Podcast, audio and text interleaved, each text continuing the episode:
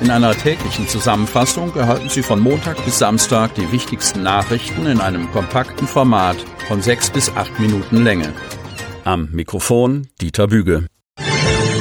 Donnerstag, 13. Januar 2022.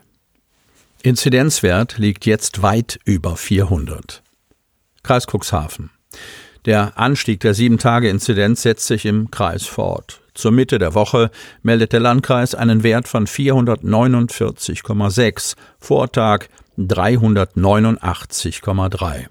Erneut wurden am Mittwoch 188 weitere Corona-Fälle bekannt gegeben. Dabei handelt es sich um Neuinfektionen aus der Stadt Geestland 35, der Stadt Cuxhaven und der Gemeinde Hagen 25, der Gemeinde Beverstedt 23, der Gemeinde Schiffdorf 21, den Gemeinden Wurster Nordseeküste und Lockstedt je 17, der Samtgemeinde Landhadeln 13 sowie den Samtgemeinden Hemme und Börde-Lamstedt 6. Somit registriert der Landkreis neue Corona-Fälle aus sämtlichen Städten und Gemeinden bzw. Samtgemeinden des Kuxlands.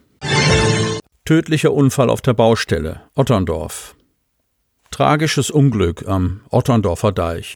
Bei Bauarbeiten auf der Großbaustelle an der Hadelner Kanalschleuse ist ein Mann am Mittwoch 15 Meter in die Tiefe gestürzt. Dabei erlitt der 53 Jahre alte Bauarbeiter tödliche Verletzungen, wie die Polizei am Nachmittag mitteilte. Der Kran steht still, die Bagger sind beiseite gefahren. Die Arbeiten auf der Baustelle am Otterndorfer Deich ruhen am Mittwochvormittag. Allen Arbeitern und Ingenieuren ist die Betroffenheit deutlich anzumerken. Wir sind natürlich alle noch sehr mitgenommen, sagt Heiko Felbinger, Projektleiter beim Bauunternehmen Ludwig Freitag. Er habe die Mitarbeiter nach Hause geschickt. Ein Seelsorger sei vor Ort gewesen, um die Kollegen des tödlich verletzten Mannes zu betreuen. Was genau passiert ist, versuchen die Polizei und das staatliche Gewerbeaufsichtsamt Cuxhaven derzeit zu klären. Baukontrolleure und Kriminalbeamte waren kurz nach dem Unglück vor Ort und haben die Ermittlungen aufgenommen. Nur so viel ist bisher bekannt.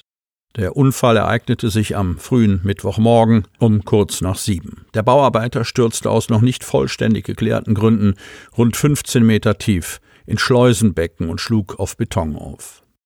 Ein Kollege versuchte noch erste Hilfe zu leisten, konnte den Mann aber nicht mehr retten. Polizei, Rettungsdienst und die Otterndorfer Feuerwehr waren schnell vor Ort. Die Berufsfeuerwehr Cuxhaven unterstützte die Otterndorfer Kollegen und drückte mit einer sechsköpfigen Höhenrettungsgruppe und einer Drehleiter mit zwei weiteren Einsatzkräften an, um Helfer und Material zum Einsatzort im Schleusenbecken zu bringen. Am Ende wurde der verstorbene Bauarbeiter geborgen. Die genauen Umstände, die zu dem Unfall geführt haben, sind aktuell noch nicht geklärt und Gegenstand der kriminalpolizeilichen Ermittlungen. Nach derzeitigem Ermittlungsstand geht die Polizei nicht von Fremdverschulden aus.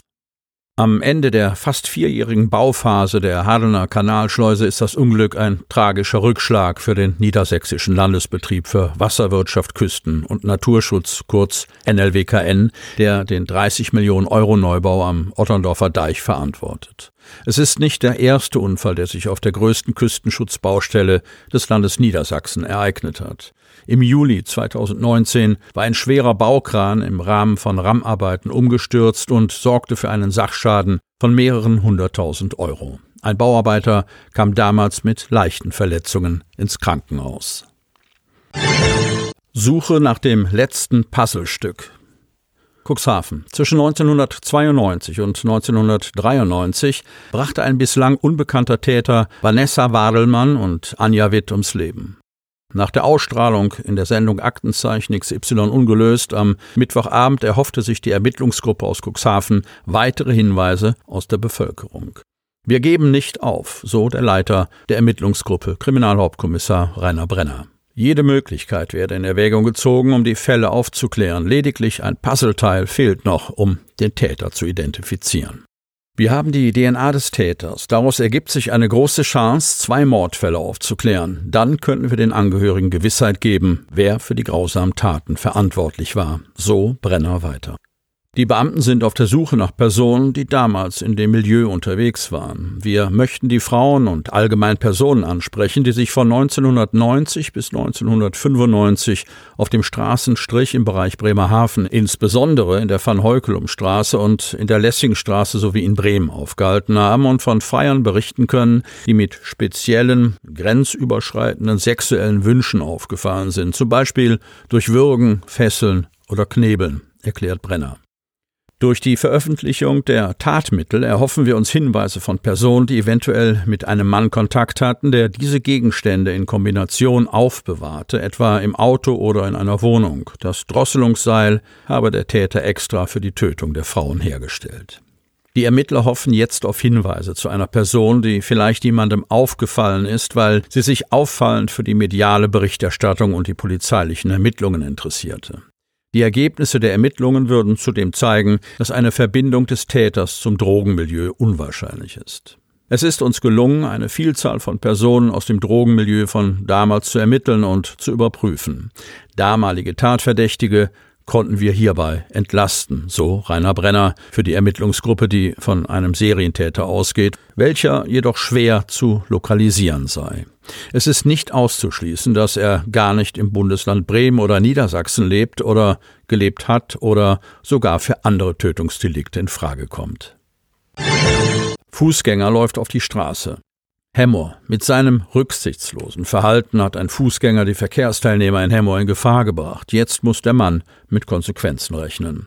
Der 29-jährige Oberndorfer soll am Montag gegen 18.40 Uhr im Bereich eines Verbrauchermarktes in Hemmoor auf die B73 gelaufen sein, ohne auf den Verkehr zu achten, wie die Polizei berichtet.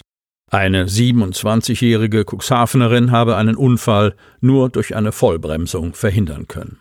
Bei der Kontrolle stellte sich heraus, dass der Mann unter dem Einfluss alkoholischer Getränke und vermutlich auch Betäubungsmitteln stand, heißt es von Seiten der Polizei.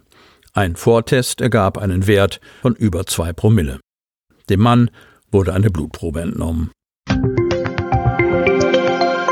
Damit Sie ab sofort keine Podcast-Folge mehr verpassen, benötigen Sie lediglich einen sogenannten Podcatcher. Auf den meisten Smartphones ist dieser bereits vorhanden. Falls nicht, dann suchen Sie ganz einfach in Ihrem App Store nach einem kostenlosen Podcatcher wie zum Beispiel Spotify, Apple Podcast oder AntennaPod. Selbstverständlich können Sie unsere Podcast-Folgen auch direkt über unsere Website unter cnv-medien.de slash podcast anhören. Die hörten den Podcast der CNV Medien, Redaktionsleitung Ulrich Rode und Christoph Käfer. Produktion Rocket Audio Production.